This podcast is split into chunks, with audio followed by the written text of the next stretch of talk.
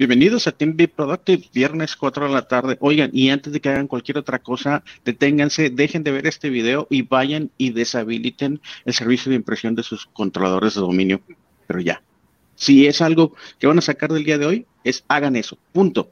¿Por qué? Porque hay una amenaza, de hecho es una noticia que se está desarrollando prácticamente en tiempo real y pues es una amenaza que yo creo que todavía ni siquiera está calificada la severidad, pero muy probablemente va a ser una severidad número 10 porque tiene la habilidad de ejecutar código de forma remota y entonces pues la situación está bastante, bastante crítica. Obviamente el tema del día de hoy pues no era ese, es cómo utilizar Power BI. Y entonces vamos a hablar del tema, vamos a hablar de algunas otras novedades o algo de lo que no hemos hablado ya previamente con respecto a Windows 11 y vamos a tener noticias de roadmap de Microsoft 365. Bienvenidos. Mike. Bienvenidos.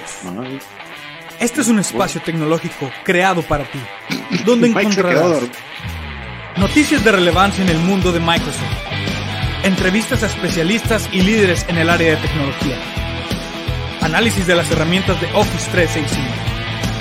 Todo esto y mucho más. Quédate con nosotros, esto es Team Be Productive Live. En, efecto, estamos en vivo. Producción, producción, sálvame. Este, con ustedes, Manuel Nieto. Y como siempre me acompaña a Rodolfo. ¿Cómo estás? Buenas tardes. Hola Manuel, hola a todos. Oye, te tengo una súper buena noticia. Dime. Hoy, desde hace mucho tiempo, que no hacíamos una, una un, invitado, una visita de un invitado. Entonces, hoy, justamente el pretexto que es de que nos van a enseñar un poquito SAT Power BI para qué sirve cómo, y cómo lo puedes empezar a utilizar si tienes un ambiente de Microsoft 365. Y sin más preámbulo, ¿por qué no pues que entre nuestro super invitado. primero cortinilla, Mike.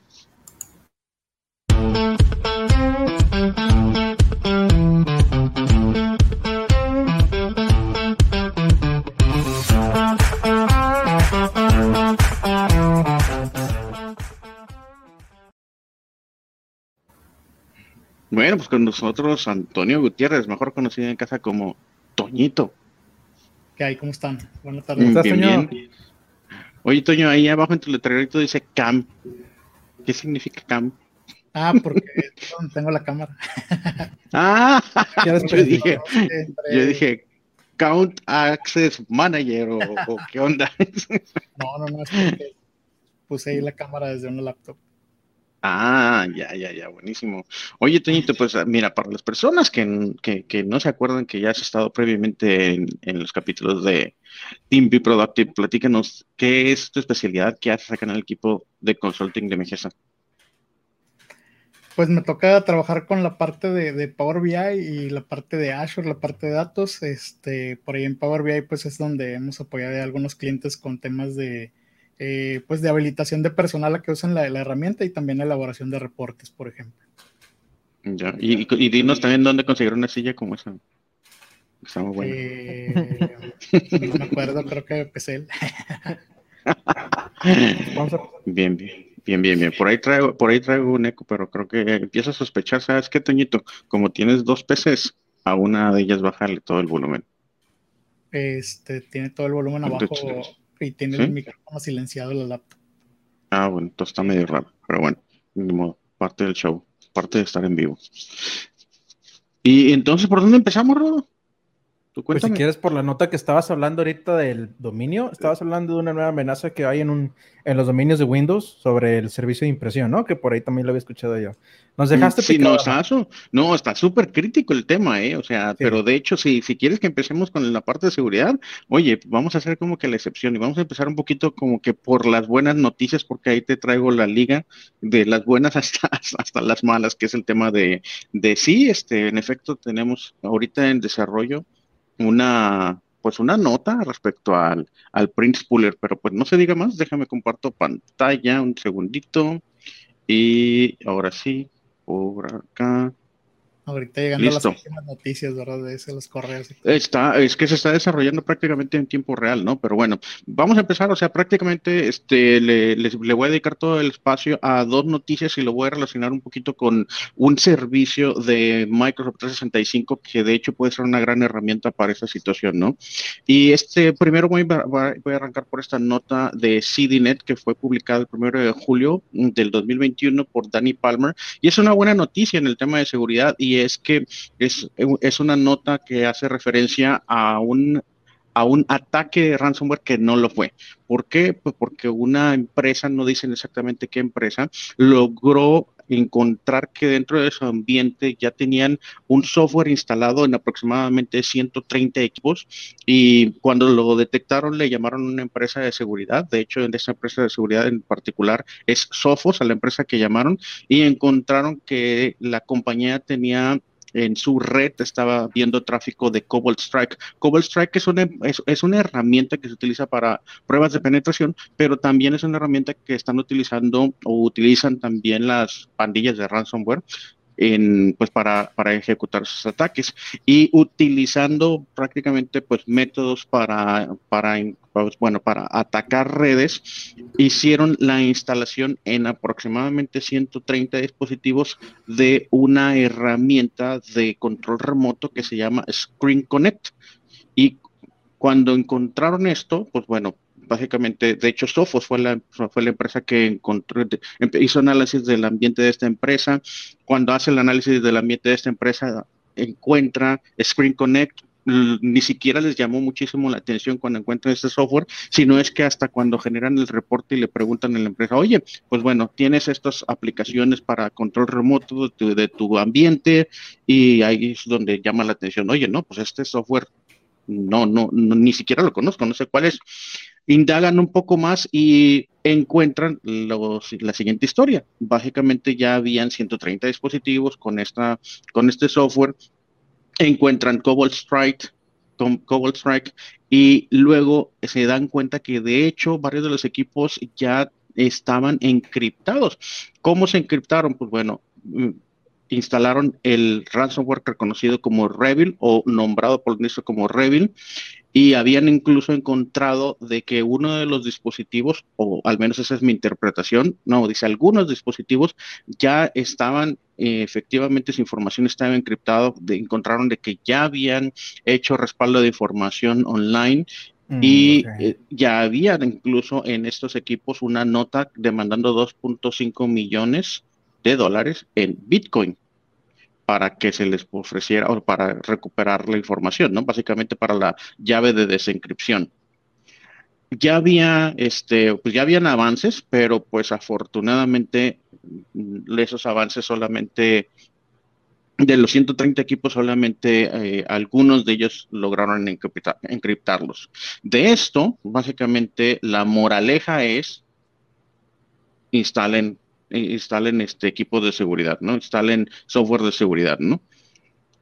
Asegúrense, que esa es un poco la conclusión de este artículo, ¿no? Asegúrense de que todas las computadoras de su ambiente tienen un software de seguridad instalado y administrado de forma centralizada. Y ahí es un punto clave, ¿no? De forma centralizada. ¿Para qué? Para tener una visibilidad centralizada de qué es lo que está pasando, ¿no? Porque puede haber que haya una correlación entre varias cuestiones que a lo mejor de forma independiente o de forma individual, una de dos, o el usuario no entiende y no interpreta ningún riesgo para la empresa, o segunda, pues habrá a lo mejor una combinación de sucesos en diferentes equipos que a simple vista, aunque el usuario los, lo, lo puede interpretar, pues de forma independiente tres o cuatro usuarios a lo mejor no pueden interpretar que es un conjunto de acciones que son amenazas para la empresa, ¿no?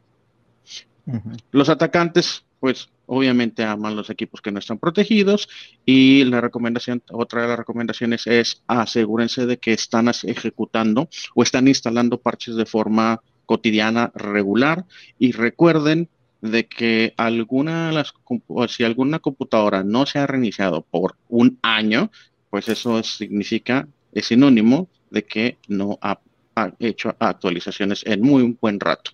En efecto, ese es un punto súper clave, ¿no? O sea, que un equipo típicamente cada, cada actualización donde se incluyen parches de seguridad, donde se incluyen, este, pues bueno, hotfixes para vulnerabilidades, típicamente piden reiniciar el equipo. Y esa puede ser una muy buena señal para filtrar cuáles equipos no, pueden estar en riesgo, básicamente. Si tú tienes una consola centralizada y en esa consola centralizada puedes hacer una consulta de cuándo fue la última vez que se reinició en el equipo, no necesitas tener el ultra, super, mega, hiper software de seguridad. Ese puede ser un mega indicador. Computadoras que no se han reiniciado en los últimos 90 días deberían de estar filtradas y debería ser tu primer lugar y tu primera acción de, de, protección, ¿no? O de mitigación de riesgos. Y con eso me le llevo un poquito a potencialmente qué podría haber hecho esta empresa. Esto me hizo recordar, este artículo de hecho me hizo recordar, aunque el artículo es incluso del día de ayer, me hizo recordar de un software que jamás hemos platicado a Carlos y es Cloud App Security. ¿Sí? y aquí entonces lo ligo con dos, con dos artículos del blog de tecnología de Microsoft y empiezo por ¿qué es este software de Cloud App Security? Bueno, Cloud App Security es un, bueno, no es un software en particular, es un software basado en la nube que parte de los servicios de Microsoft 365 y al cual tienen acceso si ustedes tienen un licenciamiento de Microsoft 365 E5 o potencialmente con el error, o sea, potencialmente con miedo a equivocarme, eh, se pueda licenciar de manera independiente. Eso sí, no lo sé. ¿Qué es lo que hace? Bueno, esta es una herramienta que te ayuda, entre otras cosas, a hacer, uno, descubrimiento de aplicaciones, ya sea aplicaciones instaladas en, las, en los dispositivos de los usuarios, terminales o endpoints, y aplicaciones que se acceden a través de la nube. ¿Cómo lo hacen? Lo hace a través de eh, análisis de tráfico dentro de tu ambiente. Con el análisis de tráfico también puede ir detectando tráfico de, aplicaciones como, por ejemplo, WeTransfer, ¿no? Esa puede, es una aplicación relativamente popular, que es una aplicación que solamente este, pues existe en, uh, en versión nube, ¿no? También puede ayudarte. Dropbox, mensajería, todo ese tipo de aplicaciones. Dropbox, sí, ¿no? Pero Dropbox tiene un agente. Ajá, sí, sí. De hecho, eso ya también lo trae el, Casby de, Microsoft. Sí, de hecho, de hecho sí. Entonces, ¿qué otras cosas? Bueno, también te pueden ayudar a identificar información, clasificarla y con base en ello también tener un poco, potencialmente tener un este, mayor control sobre el tráfico de información. Entonces, aplicaciones, control de información, mitigación de seguridad también o de amenazas. Entonces, esas son las principales acciones que puedes hacer con Cloud App Security. Y pues bueno, de hecho en este artículo, como siempre ya saben que los artículos que mencionamos acá los dejamos, al menos la mayoría, abajo en la descripción del video de YouTube. E, esa es, una de las cosas que puedes hacer, ¿no? Aquí hay otro, dice, descubrimiento de Shadow IT, eh, acceso seguro, protección de información, protección de amenazas, una administración de tu postura de seguridad. Aquí hace referencia a otros artículos y yo solamente, pues, en relación a esto de cómo potencialmente podrías descubrir aplicaciones en tu ambiente que están ejecutándose en tu ambiente o que de pronto aparecen en tu ambiente, podrían ser una, un riesgo de seguridad potencial, solamente voy a hacer referencia a el primer artículo, que, que es el, descubrimiento de Shadow IT. Y simplemente es otro artículo que también es del blog de Microsoft y hace referencia a algunas de las cualidades de este, de esta, pues bueno, de esta aplicación, ¿no? Dentro de la identificación de aplicaciones que puedes hacer con Cloud App Security, que es esta sección que dice Discover and Identify Cloud Usage, básicamente hay un catálogo de más de 17 mil aplicaciones públicas, lo cual te puede ayudar a que dentro de la consola de Cloud App Security tú puedas identificar cuáles son las aplicaciones y cuál es el riesgo asociado con esas aplicaciones. Esto le ayuda a la empresa a entender cuáles son los patrones de uso de diferentes aplicaciones dentro de la organización, cuáles son los dispositivos y direcciones IP que, están, que están generando este tráfico y cómo pues bueno, si tienen o no relación con, tu, con tu negocio, ¿no? Entonces, con ello puedes ir identificando patrones de uso dentro de una vista centralizada, que es un dashboard, un panel de control, y con ello, pues también con la información del centro de seguridad de Microsoft, ver qué tanto riesgo podría pues, significar la ejecución o la existencia de estas aplicaciones. Entonces aquí hay un pequeño dashboard, sé que no se alcanza a ver bien, pero por ejemplo aquí están algunas aplicaciones identificadas en un ambiente, como lo estaba diciendo eh, Rodo. Aquí vemos que en este caso, en esta imagen, el panel de Cloud App Security nos está mostrando tráfico de Dropbox, WeTransfer, Skype, de OneDrive, etcétera, otras aplicaciones Office 365 y más, ¿no? Y aquí, este, y esto solamente con respecto a tráfico. De nuevo, esta imagen no es de muy alta calidad, pero aquí es básicamente un filtro de tráfico y base, con base en ese mismo filtro de tráfico también podemos identificar el qué tan riesgoso es, así, es el tráfico que está circulando a la red y hacia afuera también de la empresa, ¿no? Otra de las vistas de esta consola es que te permite adentrarte a cada una de estas aplicaciones detectadas y tener indicadores de riesgos de seguridad, de cumplimiento o incluso riesgos legales que implica cada una de estas empresas. Entonces tú puedes navegar e irte al máximo detalle, encontrar cuáles son los riesgos identificados con base en, eh, con base en estándares de la industria, ¿no? Puede ser el NIST, GDPR, y las diferentes características de riesgo que fueron identificadas con cada una de las aplicaciones y el porqué de la identificación de esos riesgos. Una vez que haces eso, pues también puedes no solamente identificarlo, sino que también tienes la posibilidad de en conjunto con, entre otros, por ejemplo, el Microsoft Defender for Endpoints, ejecutar acción. Entonces, yo no sé si lo voy a encontrar aquí rápidamente, pero dice si la empresa decide tomar acción con respecto al riesgo que está encontrando, simplemente puede utilizar unas etiquetas dentro de Cloud Security y en conjunto eh, con Microsoft Defender for Endpoint o incluso otro software de terceros, o sea, no exclusivamente Microsoft Defender for Endpoint, puede tomar acción. ¿Qué acción puede ser? Pues puede ser incluso bloquear tráfico, bloquear la aplicación por completo. Eso es lo que puedes hacer con Cloud App Security y en ese último caso de tomar acción, Cloud App Security en conjunto con Microsoft Defender for Endpoints. Entonces, eso, esto potencialmente en el escenario que estábamos viendo es, número uno, se hubiesen dado cuenta de inmediato en el momento en que un solo equipo tiene CrowdStrike o incluso genera tráfico de CrowdStrike. Entonces, eso es lo que, esa es la relación que me viene a la mente luego, luego, ¿no? Si tú estás detectando o estás viendo en tu ambiente, o más bien Casby, este, Cobalt Strike, perdón, si ya decía CrowdStrike, es una empresa de seguridad. Eh, si detecta tráfico de Cobalt Strike, lo primero que va a pasar es que en la consola te va a aparecer acá en rojo, hasta arriba, oye, ¿sabes qué? Estoy detectando tráfico de Cobalt Strike, ¿no? Si tú ya previamente tenías implementado Cloud App Security, va a también identificar y tú ya vas a tener un control sobre lo que sería, digamos que un inventario de aplicaciones que se utilizan dentro de tu empresa. Y cualquier aplicación que esté fuera de ese inventario o cualquier tráfico de aplicaciones que esté fuera de ese inventario también va a resaltar en este dashboard. La semana pasada habíamos platicado sobre una nueva característica en Microsoft Defender for Endpoint. Esa característica nos indica que es una característica que se recién se liberó, que Microsoft Defender for Endpoint hoy ya, además de la telemetría propia de un equipo, también está utilizando un análisis de tráfico para poder compartir telemetría hacia Cloud App Security y hacia Microsoft Defender Security Center para detectar dispositivos alrededor del equipo. Entonces, un equipo con Microsoft Defender for Endpoint está diciéndote esto es lo que detecto en el sistema y esto es lo que detecto en los alrededores. Entonces, eso también se vuelve súper interesante porque básicamente a partir de un N número, que no tiene que ser el 100%, de terminales o de dispositivos en tu ambiente, puedes incluso a partir de eso detectar amenazas como esta. Y eso es por lo cual se vuelve súper interesante tener Cloud App, Cloud App Security.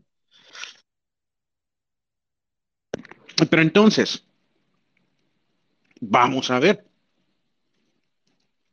Al inicio de, al inicio del Team Be Productive del día de hoy estábamos hablando acerca de una vulnerabilidad que recientemente se ha encontrado que potencialmente podría permitir la ejecución de código remoto, remotamente.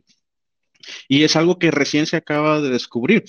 Los, eh, digamos que los investigadores que, se, que, están, que están haciendo esta investigación le están llamando Print Nightmare. Y este tema de Print Nightmare de nuevo se lo reduzco a lo siguiente. Ahorita, en este instante, que es 4, hoy es 3 de julio, 3 de julio, 4.29 pm, no existe un hotfix. La recomendación, principalmente si tienen algún tipo, si tienen el servicio de impresión en controladores de dominio, es que directamente apaguen el servicio. Eso es ¿verdad? no hay todavía un parche. Lo desinstalen no hay un parche de eh, seguridad. ¿Esto sé cuánto se, el, se expuso? La amenaza, ¿fue hace dos días? La amenaza, la amenaza se expuso... yo recuerdo haber leído esto la primera vez hace un día, no, dos días más bien. Sí, ¿no? No me equivoco. ¿Cómo surgió la amenaza? De hecho, la, amenaza surgió eh, o se publicó el 30 de junio. Y ahí te va porque Blipping Computer, este es un artículo de Blipping Computer publicado el 30 de junio y actualizado al día de hoy, 2 de julio. ¿Hoy es 2 de julio o es 3? 2 de julio. Hoy es 2 de julio. Todo está pasando ahorita, de hecho. Básicamente esta eh, eh, parte de todas las pestañas que tengo ahí abiertas y que les voy a presentar ahorita son de ahorita, son del 2 de julio. Entonces la, la nota se publica por primera vez el 30 de junio por Ionut y Lascu. Y básicamente, ¿qué fue lo que pasa? Existe una vulnerabilidad documentada, el CBE 2021 de 675, para el cual se genera un parche del 8 de junio y que, se implementa en el último despliegue de, de actualizaciones de seguridad, ¿no? Ya saben, todos los martes de todos los meses se publican actualizaciones de parche de seguridad. Entonces, en el parche de seguridad se cubre en teoría, se cubre una, un problema detectado en, y documentado en el Common Vulnerability and Exposures Database, en el CVE 2021-1675 que impacta a quién? Al printer spooler, ¿no? Una vez que se publica eso y que se publica el parche, pues, ¿qué es lo que se hace? Pues nada, pues una, un grupo de investigación, de investigación agarra y publica la prueba de concepto de la explotación de, este, de esta vulnerabilidad, ¿no? El 28 de junio, Juan Xin, que es una empresa de seguridad china, encontró una forma de explotar la vulnerabilidad y lograr la elevación de privilegios, la escalación de privilegios localmente. Pero, coma, también la forma de ejecutar código de manera remota. Ah, caray, pero es que el CVE 1675 solamente habla acerca de la escalación de privilegios locales. Ah, sí, este, ah, perdón, qué pena. Pues bueno, ¿qué fue lo que pasó? Que este parche entonces no servía, porque no servía para esta parte, para la parte de la ejecución de código de forma remota. Después de esta publicación llega otro y dice, ah, pues yo también voy a hacer una prueba de concepto. Entonces, los investigadores de otra firma de seguridad china que se llama Stanford deciden también hacer un documento y este, demostrar cómo se puede hacer la explotación para la ejecución de código remotamente. Y perdón, tengo que tomar agua.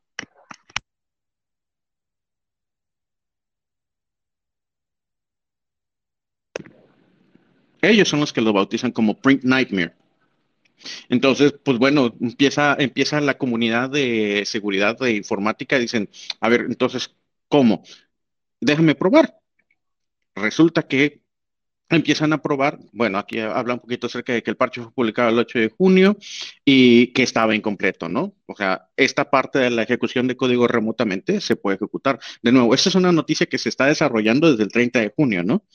Luego se, se meten más personas y entre ellos Micha Kolsek, él es el CEO de Acro Security y cofundador de Zero Patch. Esto no lo está documentado en la parte de la descripción del video, pero Zero Patch es una, es una empresa que hace parches de seguridad. Y estos son parches de seguridad no oficiales de Microsoft. Entonces, esto no es oficial y no está en la descripción de los videos este, este enlace. Pero si ustedes van a Zero Patch, Zero Patch ahorita ya es, seguramente ya tiene disponible, y digo seguramente porque lo anunciaron que lo iban a tener disponible hace una hora y, eh, y lo busqué y no estaba disponible. Bueno, Zero Patch en teoría va a tener un, ya ahorita ya tiene un parche. Entonces, bueno, punto y aparte. ¿Listo? Entonces, Micha Kolsek dice, oye, eh, este, pues, a ver, vámonos a, vámonos a, vamos a eliminar la confusión. Eso, después de varias conversaciones de Twitter y se sigue en el hilo completo, resulta en, en, en la parte que les había comentado antes. Es, ah, sí, lo que pasa es que el 1675 está protegido está protegido de la parte de la escalación de privilegios locales. Y eso lo vuelve a documentar, y esto es incluso una actualización de Blipping Computer, de que y Yun Hai Sang de NS Focus dice, ¿sabes qué? A ver, no nos revolvamos. Lo que pasa es de que yo fui, y de hecho sí está acreditado como tal, yo fui el que reportó una vulnerabilidad que se documentó como el 1675, refiriéndome a escalación de privilegios locales, no hay la ejecución de código remoto.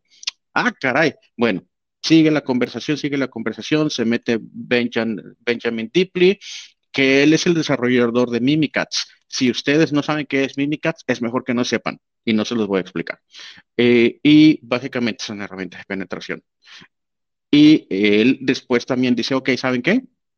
Aquí está hecha la clarificación, pero también les tengo otra noticia. Y bueno, bla, bla, bla, bla, bla, bla. Básicamente, este, después de hacer varias pruebas, varios, incluyendo a Matthew Hickey, este, a Deeply, básicamente lograron no solamente clasificarlo como diferentes problemas de un mismo servicio, sino que en efecto ejecutar o replicar la ejecución de código remotamente aún y con equipos que ya tenían aplicado el parche de seguridad o los hotfixes de seguridad de, de, julio, los más nuevos, ¿no? ¿Cómo lo hicieron? Pues bueno, lo hicieron incluso en un controlador de dominio utilizando una, una cuenta de usuario de dominio normal y en un servidor Windows Server 2019, que ya estaba, bueno, obtuvo este, privilegios completos de sistema eh, en un sistema que estaba completamente parchado, ¿no? Aquí está, en un sistema que ya estaba con todos los parches al día en, actualizaciones, ¿no? Entonces, en efecto, se confirma el primero de julio que los equipos están vulnerables, porque prácticamente todos los sistemas Windows este, son susceptibles y vulnerables a este, a, este problema. De ahí que, básicamente, hoy, 2 de julio, Microsoft dice, ¿saben qué? Vamos a documentarlo con otro número de, con otro, con otro código diferente, con el 34527 de la base de datos de vulnerabilidades y exposiciones. ¿Qué pasa, de hecho, si van a hacer referencia al 1675? pues ustedes van a ver esta, e, esta es la página oficial del Microsoft Security Research Center, no, Response Center, del Microsoft Security Response Center. Es en donde, el primer lugar en donde nosotros deberíamos ir a buscar información de vulnerabilidades, porque entre otras cosas ahí está el score que está documentado por, por la base de datos de la CBE. Y aquí ustedes van y dicen, ah, oye, ¿por qué tanto ruido con el 1675? Vas y lo buscas acá y dices, pues nada, pues es un score 6.8. ¿Cuál es, cuál es el, pues, ¿cuál es la prisa, no? Pues en efecto, este se quedó documentado como el, como el 1675 con una severidad 6.8.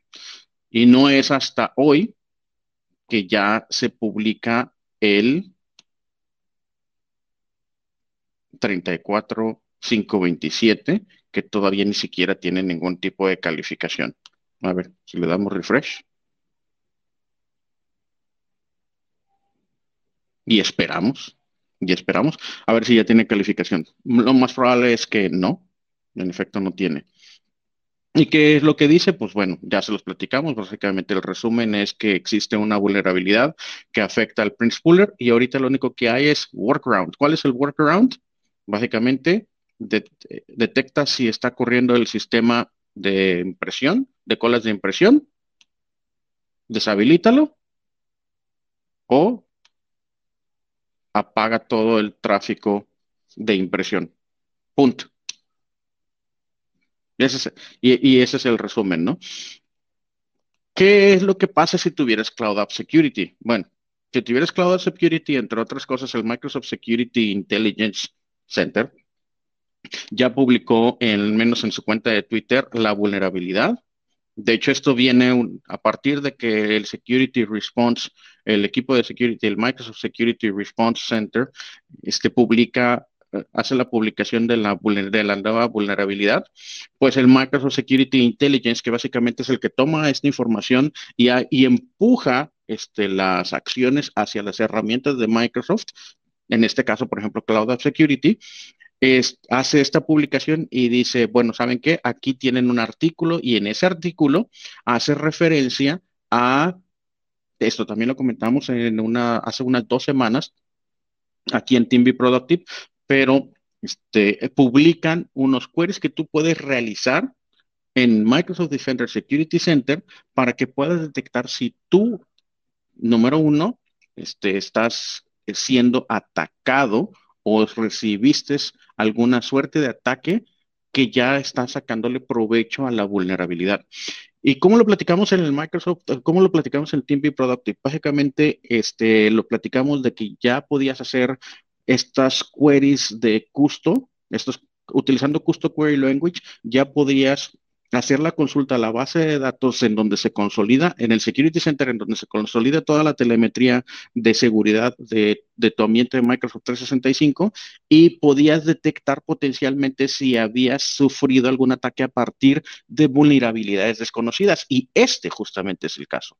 Entonces, aquí está en GitHub publicadas las, el Microsoft 365 Defender Hunting Queries. Entonces, esto es Custom Query Language que tú puedes eh, copiar y ejecutar en tu ambiente de la consola de Microsoft 365 Security Center y detectar si están o si potencialmente están intentando o ya explotaron esta vulnerabilidad en tu ambiente.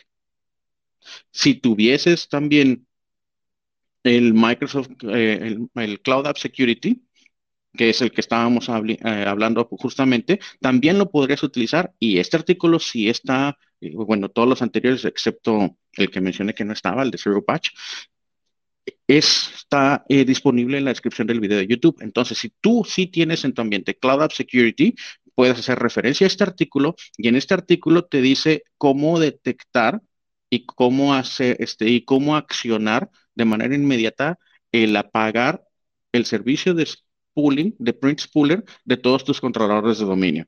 Entonces, básicamente este es el artículo, te dice, mira, vas a encontrar en Cloud Security este renglón con alta severidad de riesgo y después vas a poder hacer este, tu assessment de, tu, de tu acción, de la acción local y aplicar una política de grupo potencialmente o alguna otra suerte de comandos remotos para deshabilitar el print spooler en tus controladores de dominio. Entonces, por eso me la, me la fui llevando así. Oye, pero ay, ¿a poco ya tan rápido van a explotar mi ambiente? Miren, si yo le doy refresh, a lo mejor esto ni siquiera va a existir ya, pero aquí está cómo explotar la, cómo explotar la, ejecución de código remoto de la vulnerabilidad 1675. E incluso la menciona con 1675. Y aquí hay otra. Y hay como esas muchas más. Entonces, ¿hay riesgo? Sí. ¿Hay pruebas de concepto? Sí. O sea, es copy-paste. Ahorita ya están explotando esta vulnerabilidad. Y es, es una búsqueda de Google que me tomó menos de tres segundos. Entonces, pues sí, es súper crítico. pues lo bueno es que nos dicen que lo desactivemos por ahora. Ahora, yo sé que eso a lo mejor puede impactar en muchos tipos de organizaciones, ¿no? Que pues utilizan todavía los servicios de impresión que tiene el, dominio de Windows, el servidor. más claro que la propia este, Cybersecurity Infrastructure Security Association, no, este agency, es este publica un artículo el día de hoy y dicen 100% de las de las entidades de gobierno de Estados Unidos tienen que ejecutar esta acción en este instante, mm. ¿no? Entonces la CISA sacó un artículo de emergencia y en ese artículo se liga a otra serie de, se liga a otra serie de fuentes de información y en esas otras fuentes de información, pues sí, la alarma y la acción inmediata es específicamente de mencionando controladores de dominio, pero afecta a todo servidor, ¿no? A cualquier servidor. Y de hecho no sé por qué no tengo el, el artículo de la CISA aquí cuando organicé mis, mis, pestañas. Ah, sí, mira, aquí está. Bueno, actualizado el primero de julio, ¿no? Y aquí ya hace la referencia al, nuevo, al, nuevo artículo, ¿no? Al, a, la, a, la, nueva identificación de la base de datos de CB, ¿no? 34527. Haciendo referencia a que los administradores deshabiliten el servicio de impresión en controladores de dominio y sistemas que no ah, este, se necesiten para impresión. Y aquí puede interpretarse, ¿no? O sea, si el controlador de dominio lo usas para impresión, no lo apagues. No, no, no, apágalo, pero ya. Oye, Manuel, y no sé si lo dijiste, pero creo que ese tipo de servicio viene activado por default, ¿verdad? Ese es un servicio que viene activo por default, correcto. O sea, si los tienes ahí, aunque no lo hayas utilizado, está activo y tiene una, un vector de ataque que pueden y, por eso hice referencia justamente al tema, ¿no? De si tú tienes una aplicación como Cloud App Security, ahí, o sea, e, hoy entras a esa consola y lo vas a tener ahí en rojo hasta arriba. Riesgo alto. Y ahí te va a decir cuáles son los eh, servidores que lo tienen activo. Y dentro de eso tú puedes decir, ok, dime cuáles son controladores de dominio y ya después puedes ejecutar una, una, una acción, ¿no? Si tienes Endpoint Manager y con Cloud App Security, bueno, Endpoint Manager for Endpoints y Cloud App Security, la acción es clic derecho, ejecutar la acción recomendada. Fin. Sí, si no, pues bueno, depende de qué tan grande está tu ambiente, es qué tanto tienes que correr. Súper crítico, ¿no? Y, creo que ese es la, en el tema de seguridad, ese es el tema el día de hoy.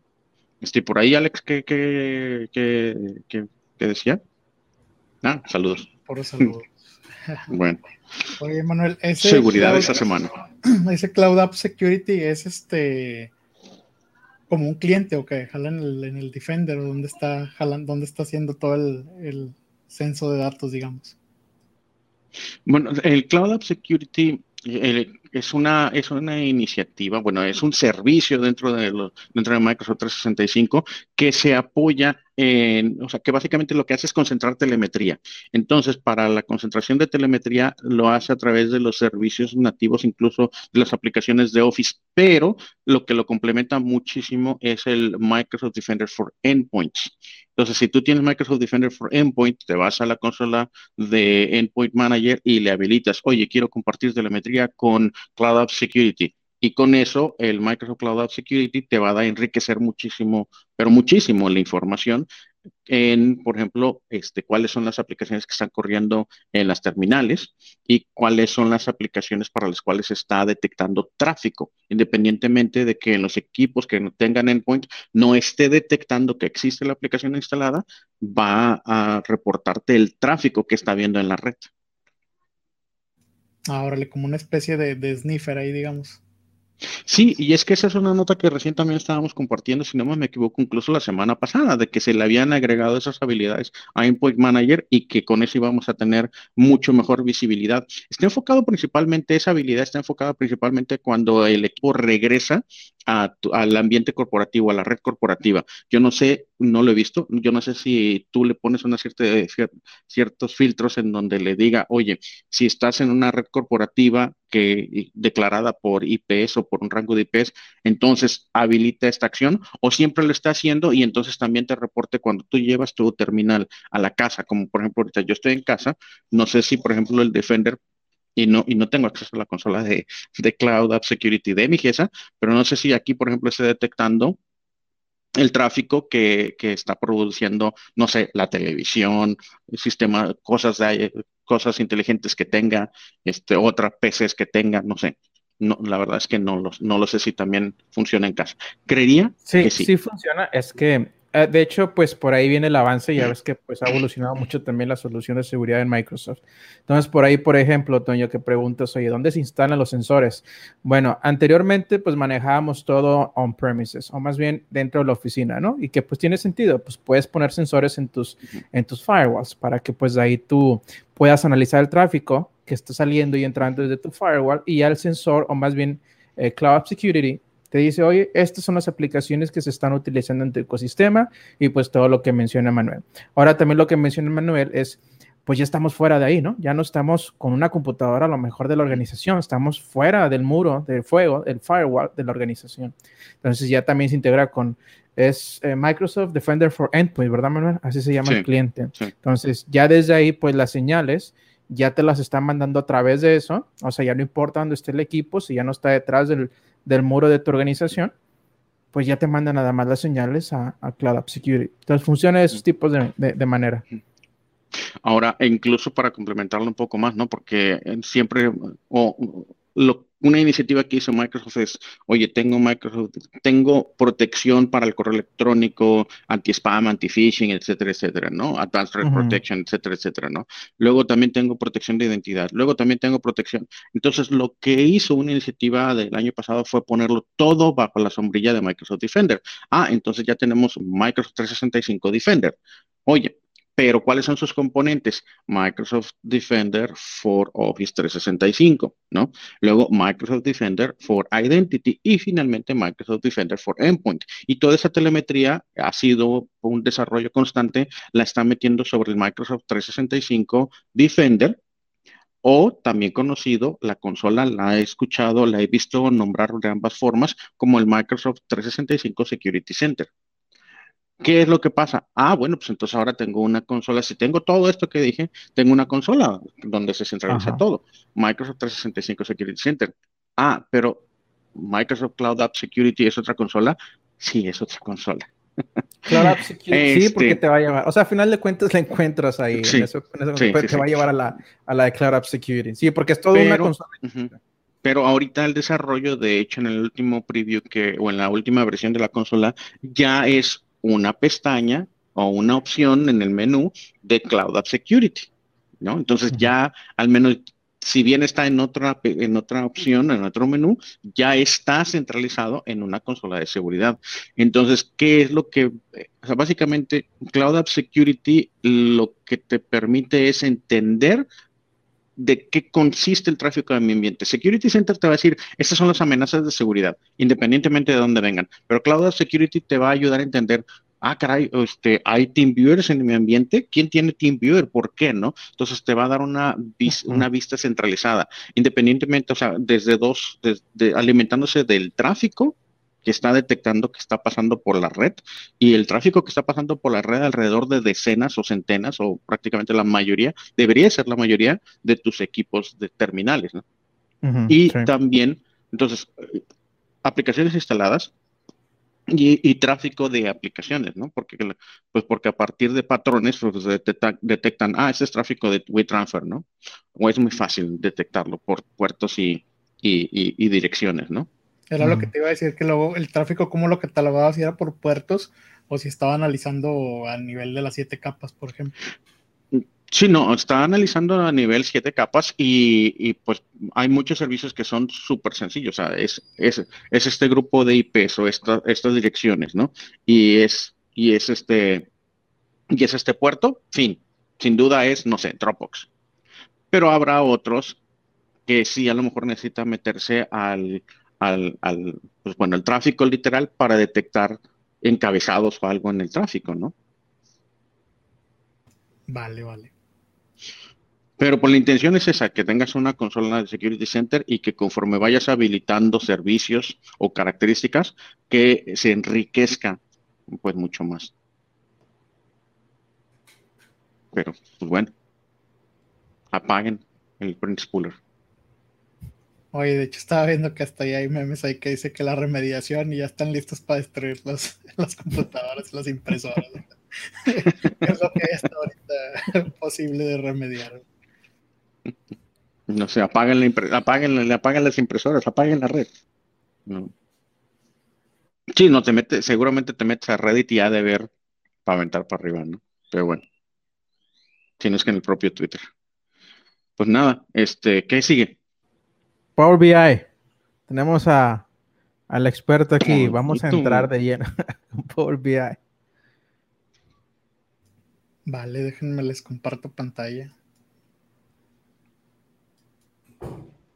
Mm. Oye, pero duro el tema, ¿eh? O sea, yo creo que desde la última de, de Microsoft Exchange, que tendrá como unos dos meses, este, esa fue dura, ¿no? Ya que afectaba a los servidores de eh, Exchange que están expuestos a Internet. Esta también está dura. Va a ser un fin de semana simpático para nuestro centro de soporte. Ok, bueno, ahí les, empiezo a presentar. Digo, estamos viendo el modo presentador. Ah, cierto. pantalla equivocada.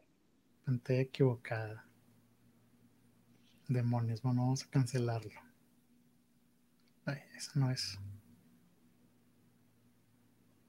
Aquí para que no te pongas nervioso.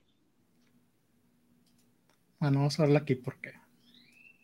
Este, pues, eh, Alex dice, a eso vine a Power BI. Cállate, va a ser, va a ser rápido y básico con la intención de que sea introductorio y al final, este, como comentábamos, pues lo vamos a, a proponer algunos temas y, ver si hay retro de, de, la gente y pues por ahí este, hacer alguna sesión posterior con alguno de esos temas. Pero bueno, ahorita la idea es nada más tener así, ver un overview de todo el proceso de Power BI, desde que, este, pues bueno, la, información general de, lo que es como tal uno de los componentes que es Power BI Desktop, que es el, eh, pues el editor de, los reportes. Es una herramienta gratuita este, que se puede descargar ahí este, desde un par de, de ubicaciones. Ahorita los vamos a ver. Y este, bueno, nos conectaremos a un origen de datos, haremos alguna transformación muy básica de esos datos a los que nos conectamos generamos algunas gráficas, lo publicamos y vemos cómo se consume, que es prácticamente como el ciclo de vida de un reporte de Power BI. Este, detrás hay, mucho más, que bueno, esos serán los, los temas que iremos viendo. Y este, también vamos a platicar un poquito ahí de, licenciamiento. Entonces, este, pues vamos a empezar. Eh, bueno, lo que es Microsoft Store. Yo recomiendo bajarlo aquí, lo que es el, Power BI desde la tienda de Microsoft si buscamos Power BI, ahorita lo vamos a buscar también en, web para ver cómo funciona. Mm. Como que no encontró. Power BI. Ahí está. Entonces, si vemos aquí hay un Power BI Desktop, yo de aquí lo tengo instalado. Eh, ahorita les voy a mostrar la forma web de descargarlo, pero la ventaja que tenemos de hacerlo desde aquí, desde la parte de la tienda, es que aproximadamente cada mes están sacando un release nuevo de Power BI Desktop. Entonces, si lo hacemos desde aquí, desde la tienda, eh, la teoría nos dice que solamente está bajando por ahí un tema diferencial de lo que hay entre, entre versión y versión y ya ni nos pregunta, ya solito se está actualizando. De otra forma, si yo voy aquí a powerbi.com. Para bajar esa versión de gratuita, es gratuita, ¿verdad? La que tienes en el sí, El desktop, el desktop es gratuito. Desktop? Ok. ¿Qué ocupa? Nada más la cuenta de Microsoft. Una cuenta normal. Ni, siquiera ocupas la cuenta de Microsoft. Ahorita vamos a llegar a donde ya te pide algo. Este, pero el desktop es, es, una aplicación que se instala en tu máquina y ahí puedes trabajar y ahí puedes generar reportes. Cuando lo publicas, ahí sí se ocupa este, ya al menos haberte registrado para la versión gratuita. Recientemente en el portal de Power BI hicieron algunos cambios. Ahora, para descargar el desktop es eh, pues hacer un scroll hasta la parte de abajo, deslizarnos hasta la parte de abajo y ahí dice downloads. Este, por aquí tenemos Power BI Desktop. Si yo le doy aquí donde dice download free, me va a mandar igual a la tienda. Pero tenemos también opciones de descarga. que nos que vamos a tener? Yo de hecho esta era la opción que prefería hasta que me di cuenta de eso, que el, el otro ya tiene los updates, entonces yo me lo pasaba actualizando cada mes. Este, pero bueno, aquí nos da una variedad de que podemos elegir el lenguaje y si seleccionamos download, pues también podemos elegir entre versión de 32 y 64 bits. ¿Por qué podríamos preferir una o la otra? Eh, hasta ahorita me ha tocado, por ejemplo, solo con Access, que debemos tener la misma versión para que sea compatible. Si queremos extraer datos de una base de datos de Access, eh, debe de ser compatible la, versión con nuestro Office. O sea, si nuestro Office es de, 32 bits, Power BI también debiera hacerlo, o de 64, pues aplica lo mismo. Solamente para el caso de Access. En, Excel y en otros no nos da problemas. Pero si hay, un ejecutable ahí que tenemos que instalar cuando queremos obtener datos desde un Access, entonces ese es el que tiene que correr en la misma versión. Pero bueno, esta opción es, este, aquí si yo lo instalo desde esta forma, cada mes me irá diciendo, o cada que hay una nueva versión publicada de Power BI de esto, me aparecerá un anuncio que, me dice que ya hay una nueva versión y que tengo que actualizar. Eh, la de la tienda se vuelve más conveniente también para ambientes. Eh, me ha tocado ver ahí con clientes que, por ejemplo, el usuario final no tiene privilegios de instalar en su computadora. Entonces, eh, pues es complejo que cada mes estén pidiendo que les instalen un programa, ¿verdad? Este, y desinstalando el anterior y así. Entonces, pues esta versión eh, puede ser más ideal, así ya nada más se, las permiten una vez y se irá actualizando sola. Una vez descargado e, e instalado, pues bueno, Power BI nos muestra una pantalla de bienvenida como esta, donde pues aquí lo interesante es irnos directo a obtener datos. Aquí ahorita para este, esta presentación vamos a conectarnos a un archivo CSV pero bueno, así, así básicamente podemos ver que hay una lista bastante extensa de conectores que, se, ya tienen desarrollados. Y bueno, porque hay una actualización mensual? Porque precisamente van sacando más conectores, entre otras cosas. ¿Hay conectores a servicios públicos de, tipo servicios redes sociales? Sí, por ejemplo, aquí está Online Services. Y este. Me acuerdo que había hasta un Facebook por ahí, este. Sí, exacto. No sé, por ejemplo, la empresa de marketing que hace este, campañas de Facebook o algo así, ¿le podría, podría extraerlo directo de ahí? Sí, de, también hay de Google Analytics, por ejemplo, pero sí, vamos a buscar Face. Ah, parece que ya no ya quitaron ese conector. Mm, este, pero bueno, está medio lenta esta cosa. Este, sí, no, no sé por qué ya no vendrá ese, por qué lo han quitado, pero por ejemplo, Google Analytics aquí está. GitHub, por ejemplo, aquí está. Este, LinkedIn, aquí está hay varios conectores ahí que ya están listos. Y bueno, detrás de cada uno de estos conectores hay un lenguaje que ahí este, de manera informal le llaman M o el, lenguaje de Power Query en el que está basado estos conectores. Entonces también, eh, pues en teoría, conociendo lo suficiente de ese lenguaje, podemos desarrollar un conector si es que no lo tenemos disponible ya, ya generado. Pero bueno, si es algo popular, seguramente aquí estará o estará por salir. Entonces, Déjenme selecciono el de archivos SV. Esto es, este, como tal me va a conectar a un archivo.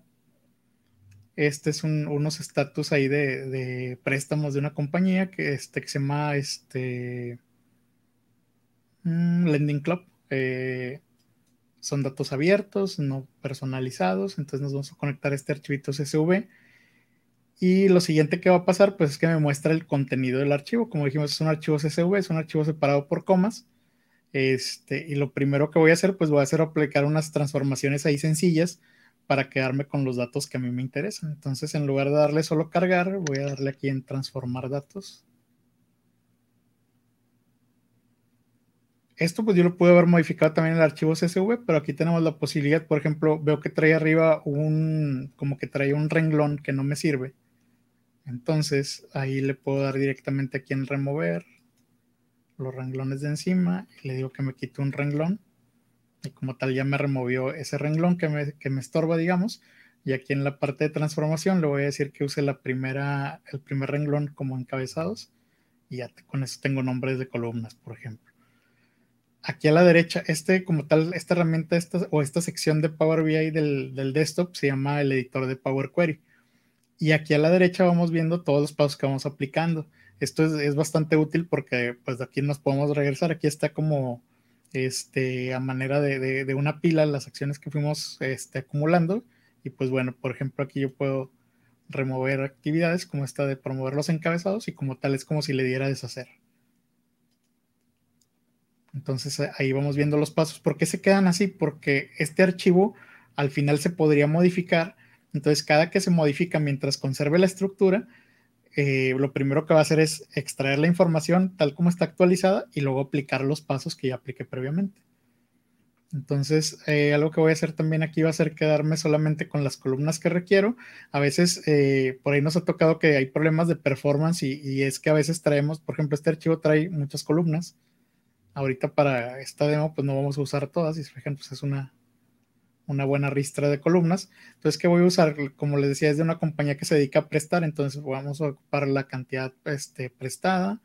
Vamos a ocupar el plazo. Vamos a ocupar la tasa de interés eh, vamos a ocupar, vamos a decir. A ver qué otro es interesante por aquí. Oye, ¿qué onda, Alex? Me pregunta que si le sé. No, hombre, aquí el mero bueno es Toño. Digo, ya quisiera yo saberle cómo le sabe él. Lo intentamos, pero bueno. Otra cosa, mira, hablando de eso, ahorita que estamos hablando de Power BI, vamos a imaginar esto, Antonio. Yo no tengo mucha experiencia en Power BI. ¿Qué tan eh, es, ¿qué tan sencillo para mí o qué, qué, cuál es el nivel de entrada para yo empezar a utilizar algo tan sencillo como un dashboard? Por ahí creo que hay templates o, o me equivoco, no hay algo así como templates. Hay unos que son, que sí hay como plantillas, pero son más que nada como para que explores qué se puede hacer, pero ya finalmente, pues lo, lo que se construye es personalizado porque pues los datos de cada quien son diferentes, ¿verdad? Ok. a menos que te encuentres, no sé, en algo genérico y que digas tú, ah, pues se hizo algo, un banco y, trae ciertos campos que me den la estructura y ya sé que si yo hago, genero la misma estructura, pues puedo, puedo hacer ese template, reutilizar ese template, porque esta herramienta del desktop, Power BI Desktop, nos da la capacidad de generar o los reportes y publicarlos o hacer, hacer plantillas, ¿verdad? La plantilla que hace nos, nos guarda todas las, este, las visualizaciones y todo lo que configuramos, pero no trae nada de datos. Entonces lo que va a hacer cuando lo abrimos es que nos va a pedir los datos y mientras tenga la misma estructura que, que o sea, el que el genera la plantilla lo documente, si nosotros respetamos la estructura, pues ya se va a poblar la información. Eh, por ejemplo, esas plantillas con qué son comunes. Eh, hay plantillas para el, consumo, para ver el consumo de Office 365, por ejemplo, o Microsoft 365. Entonces, como el, el dato, lo que hay detrás es común la estructura, lo que va a ser diferente es qué datos hay, ¿verdad? Pero la estructura es la misma. Si yo cliente A genero mi plantilla, pues me va a dar los datos de mi empresa y luego cliente B lo hace, pues son los de su empresa, pero la estructura fue igual. Mm, ok, pero él tiene que tener la estructura de, la base de datos igual. O sea, a lo mejor los campos, los encabezados que utiliza tienen que ser los mismos. Exacto. En el caso de, ese que este que te decía de Office 365, pues es un dato que está generando Microsoft, más que nada cada quien ve su pedacito. Entonces ahí no hay mucho problema, pero si fuera algo genérico que nosotros, por ejemplo, que nosotros quisiéramos generar una plantilla, tendríamos que publicar cómo es la estructura de datos que esperamos para que lo puedan mm, poblar de tal manera. Este, bueno, aquí seleccioné algunas columnas y voy a remover, le voy a dar que remueva todas las otras columnas para quedarme nada más con algunas. ¿Con cuáles me quedé? Pues bueno, cantidad prestada, el, eh, lo que es el plazo, la tasa de interés, el propósito del crédito, eh, lo que es el estado donde se generó y la fecha de, en que se entregó el préstamo. Entonces, si se fijan, ya me quedé solo con un segmento de los datos. Voy a ir aquí a Home y le voy a dar cerrar y aplicar. Aquí, como les digo, a la derecha están todos los pasos que seguimos, entonces cualquiera de ellos que quisiéramos este, remover, desde aquí lo podríamos hacer. Y, ah, bueno, ahí entre las preguntas que vamos a hacer al final, este, esta, sección de Power BI Desktop, lo que es el, editor de consultas, también nos da la habilidad de poder eh, hacer limpieza de datos. Trae por ahí unas visualizaciones que nos indican eh, los campos, por ejemplo, si los valores, qué tantos vacíos traen, qué tanto, pues qué tanta basura prácticamente. Entonces nos dan la capacidad de visualizar qué hay en cada campo y poder ir limpiando esos datos, ¿verdad? sustituir valores y demás, detectar errores. Entonces, pues, ese sería un buen tema para, si, si luego para una siguiente sesión quieren que veamos detalle, pues ese va a ser uno de los puntos. Entonces vamos a darle aquí cerrar y aplicar. Y como tal, lo que hago en, en ese editor de consultas, ya pasa a esta otra vista de, del desktop, de Power BI Desktop, en donde tenemos principal, aquí está cargado de información, hay, detallitos por todos lados, que es algo que creo que los usuarios nuevos tardan un poquito en acostumbrarse, pero ya, ya conforme lo utilizan, pues es, más cómodo. Por ejemplo, aquí estamos en, una especie de canvas donde voy a generar mis gráficas, que tengo una página, si se fijan, aquí es como que el generador de reportes, de hecho, ¿cómo le llaman aquí? Sí, reporte. Tenemos una vista de los datos, que aquí voy a tener cómo están, están mis datos. Por ejemplo, aquí yo pudiera hacer ciertas ediciones, como aquí decir, ah, pues eh, la cantidad prestada yo quiero que sea en, lugar de número entero, vamos a ponerle directo que sea moneda y que tenga este dos decimales. Ahí va. Ya se queda ahí, ya se quedan estos datos así, este, con ese formato, digamos. Y tengo una vista más, que es la del modelo, el modelo que viene siendo, pues bueno, aquí voy a poder armar las relaciones de datos que yo ocupo.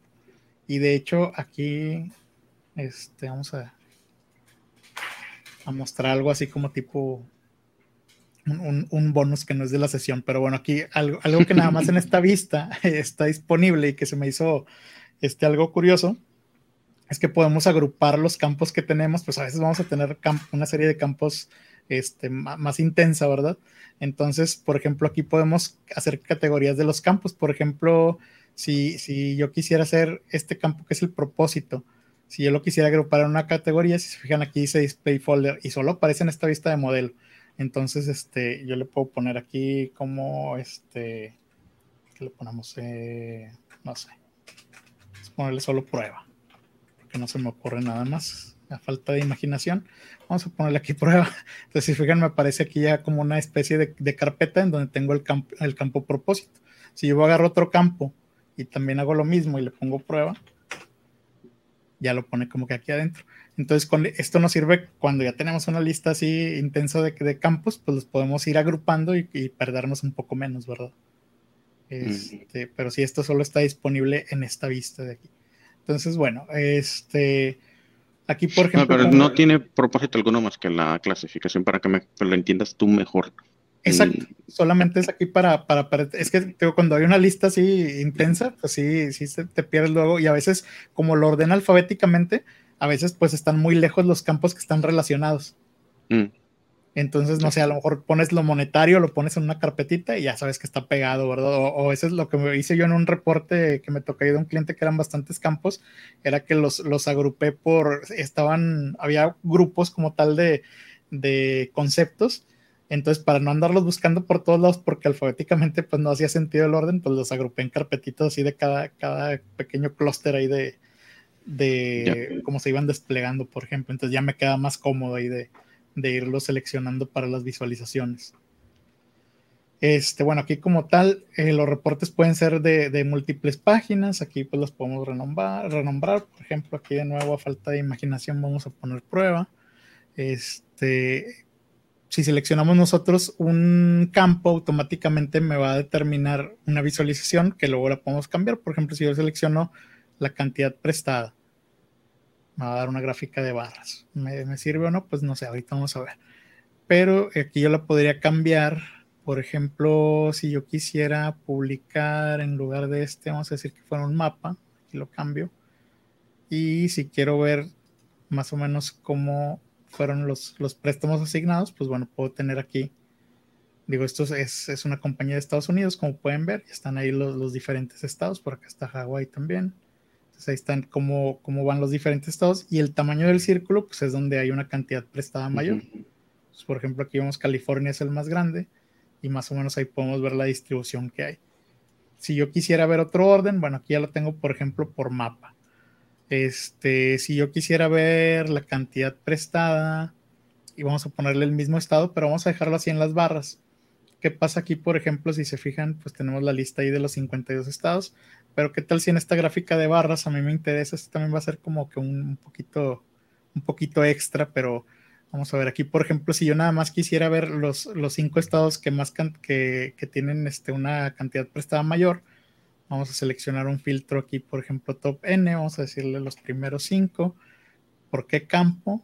Por la cantidad prestada, y le vamos a dar a aplicar filtro, y listo, ya no tengo una ristra tan grande, y a lo mejor así es como me interesa a dejarlo aquí, por ejemplo, así por horizontal. Ahí está. Entonces, por ejemplo, yo tengo aquí California, Nueva York, Texas, Florida. Y este, ¿qué será? Nueva Jersey. Sí, NJ, ¿no? Sí, no, no, no las llego, apenas en la pantalla de acá abajo. Ajá, este, Bueno, y aquí también otro tema que, que, ahorita igual y no vamos a entrar mucho, pero para que vayamos conociendo que va a ser parte de lo que consultemos al final. Cada visualización pues tiene diferentes tipos de, formatos, ¿verdad? Y aquí los vemos en, esta pestaña que trae como un rodillo, que es de las múltiples opciones que, les digo que tenemos en, Power BI. Entonces aquí le voy a agregar nada más las etiquetas para que se vea aquí el numerito que tiene cada uno. Entonces aquí podemos controlar prácticamente el, formato de las visualizaciones y cada visualización trae diferentes tipos de, formatos. Pero bueno, ahí luego si, si, quieren que ahondemos en ese tema en una futura sesión, ahí es, esa va a ser de las, de las preguntas. Este, ahora si yo quisiera ver dónde hay más préstamos, por ejemplo. Mm, o bueno, vamos a ver primero una tablita del propósito de los préstamos. ¿Para qué pide dinero la gente? Mm, vamos a seleccionar ese, pero vamos a seleccionarlo como un pie. Y voy a utilizar el mismo campo de propósito en valores, pero en valores le voy a poner un conteo, como dice aquí. Entonces, por ejemplo, aquí ya tengo, vamos a quitarle esa leyenda que lo hace que se vea más, más corto pudiera ser así, o sea, verlo en, una gráfica de pastel y podemos ver aquí que casi la mitad de la gente que pide dinero es para consolidación de deuda, ¿verdad? O sea, pido prestado para... Este... Prestado para pagarle a todos los 20 que le había prestado, pedido prestado antes. Entonces el, 50% es, es, para eso prácticamente, ¿verdad? Aquí, por ejemplo, este tipo de gráficas de, que, nos representan tamaño pudiera ser, de, depende de qué queremos representar, pudiera ser la gráfica que nos sirve más. Aquí pues el, pastel es la típica cuando queremos representar proporciones. Hay otra que se llama Trimap, que, que a mí se me hace muy buena también, que es esta, que también dependiendo del tamaño del recuadro, pues es para, lo que fue las mayores cantidades, ¿verdad? Como aquí, este, aquí incluso ya vemos la categoría. Aquí no nos dice qué porcentaje fue, pero pues con el tamaño podemos ver este, cuál es el, el más grande. Por ejemplo, aquí la consolidación de deuda o esto que es casi lo mismo, pago de tarjeta de crédito. Es, ¿Qué es lo mismo? sí, o sea, es casi, casi lo mismo. Es, ahora, si yo quisiera saber, aquí por ejemplo, yo veo que cuando pongo el mouse encima me dice, ah, bueno, de consolidación de deuda, hay 19.776.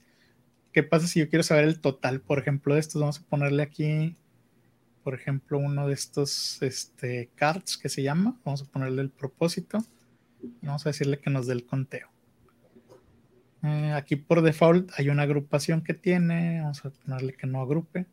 Entonces ahí está, por ejemplo, estos son el total de este. Vamos a ponerle aquí. Le quitamos categoría. Vamos a ponerle título. Y vamos a ponerle cantidad de préstamos, por ejemplo. Ahí está. Entonces, estos son todos los préstamos que se entregaron. Ahora, si yo quisiera ver la cantidad de préstamos, así como, vamos a poner este acá abajo. Si yo quisiera hacer como esta, pero que fuera la cantidad de préstamos, vamos a copiarla, pegarla. Y en lugar de seleccionar la cantidad, vamos a seleccionar aquí el conteo. Y ahí está. Con, con, hacer ese cambio, pues ya tenemos aquí la cantidad de préstamos por estado, que también pues vemos que es, este, o sea, al parecer como que la cantidad que se pide es más o menos regular, porque pues donde hay más cantidad de préstamos, hay más cantidad de dinero, prestado. Y eh, esos cinco estados te hacen el, cinco, el más del 10% del total de préstamos. Exacto. Aquí nada más hay uno que cambió de posición, este de Florida y Texas, si se fijan, cambió aquí la posición de uno y otro, los demás quedaron iguales. Ok. Eh, aquí también hay temas de, formato que pudieran ser básicas. Por ejemplo, podemos modificar temas. Ponerle, por ejemplo, este tema a ver cómo se ve. Entonces aquí los temas es, como una compilación de, colores y aquí en este caso hasta un fondo. Este, que pudiera ser pues una forma muy básica de cambiarlo y darle un poquito ahí de, variedad a nuestro reporte. Este, estos temas incluso se pueden generar porque lo, que hay detrás es nada más un, archivito JSON que trae los códigos de color de, todo. Entonces pudiéramos armar uno incluso con, los colores empresariales o algo por el estilo y decir, ah, pues este va a ser el tema de mi GESA, por ejemplo. Y ya tener ese tema listo nada más para, seleccionarlo de acá. Eh, esa, parte es muy básica. Entonces, este, pues prácticamente esta sería una forma de, cómo hacer un reporte. Digo, son gráficas muy, muy básicas, pero así es el concepto. Es lo que estaríamos repitiendo una y otra vez. Déjenme esto para acá. Entonces, ¿qué sigue? Y ahorita respondiendo algo, creo que preguntaba a Rodolfo eso de si ocupábamos una cuenta. Como tal, Power BI Desktop es esta herramienta y aquí no necesito nada más que irme a salvar mi documento. Esto se queda en mi disco duro. Entonces aquí vamos a, salvar este, por ejemplo, vamos a ponerle ejemplo. 21, de pruebas. 02, ejemplo de pruebas, dando con toda la imaginación, toda la inspiración. Este, entonces, por ejemplo, ya salvé mi documento y hasta ahorita todo lo que ocupo es trabajar en mi máquina local. Ahora, si lo quiero publicar y, este, y verlo a lo mejor desde mi celular, algo por el estilo, ahora sí lo ocupo publicar hacia el servicio de Power BI. Aquí yo estoy conectado con mi cuenta y bueno, aquí hay una opción de, hacerlo de manera gratuita. Lo único que necesitamos es una cuenta de correo que no sea de, de un correo gratuito, o sea, una cuenta empresarial eh, como en este caso, por ejemplo, digo, mi cuenta arroba mi GESA si es, si es una pro, pero este, si, no tuviera una pro, pues pudiera registrarme para una gratuita con mi cuenta de mi GESA. con Outlook no te funciona, con, Outlook.com. No, con Yahoo. O Live o Hotmail. Exacto, cualquiera de esos proveedores no funciona. Entonces aquí lo voy a publicar. Aquí todos, bueno, aquí es otro tema que luego empieza un poquito de confusiones. Como tal, eh, Power BI trabaja con workspaces, le llaman, con espacios de trabajo todos tienen un My Workspace, pero es único para cada quien. Entonces, todos vamos a tener un mi espacio de trabajo. Y los demás son, son compartidos o pueden ser compartidos ya a partir de ciertos niveles de licenciamiento que ahorita platicaremos. Pero bueno, ahorita lo voy a publicar a My Workspace. Ahí lo, lo que hace es subirlo. Y a partir de ese momento ya lo puedo visualizar acá en powerbi.com. Si yo inicio sesión,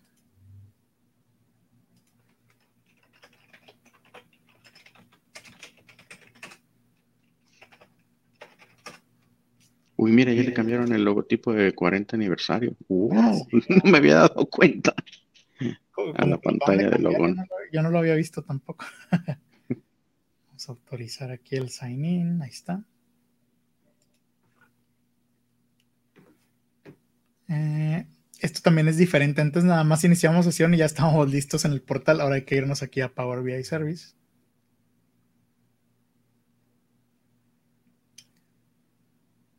Vamos a irnos aquí en My Workspace y vamos a irnos a reportes y aquí está ejemplo. Aquí como tal ya está el, reporte publicado. Eh, si yo tengo, ahorita vamos a entrar un poquito más en el tema de licencias, pero bueno, si yo tengo una versión gratuita, solo puedo trabajar aislado y la única forma que yo tendría de compartir es compartir un código. Mm, creo que no viene aquí, ¿a dónde viene? Bueno, se puede compartir, pero nada más el, puro enlace web y no es seguro, o sea, cualquiera que tenga el enlace puede entrar. Pero bueno, aquí es. O sea, everyone full control. Exacto, este, cualquiera que, tenga que se poder ese enlace, pues puede, este, puede entrar, puede acceder. Este, bueno, aquí los reportes también algo llamativo es que es interactivo, ¿verdad? Eso, no lo mostramos desde el desktop, pero aquí si yo selecciono algo también puede servir como filtro. Y este comportamiento es mm. modificable, pero por default hace un highlight. Entonces, por ejemplo, si yo me fijo, ah, ¿cuántos hicieron una consolidación de deuda? Pues aquí las otras gráficas, bueno, entrada del total, son 19.776, que es lo que la cantidad que me dice aquí. Pero también me va a mostrar las proporciones en cada estado y aquí estos también como que se deberían de pintar, ah, me imagino yo.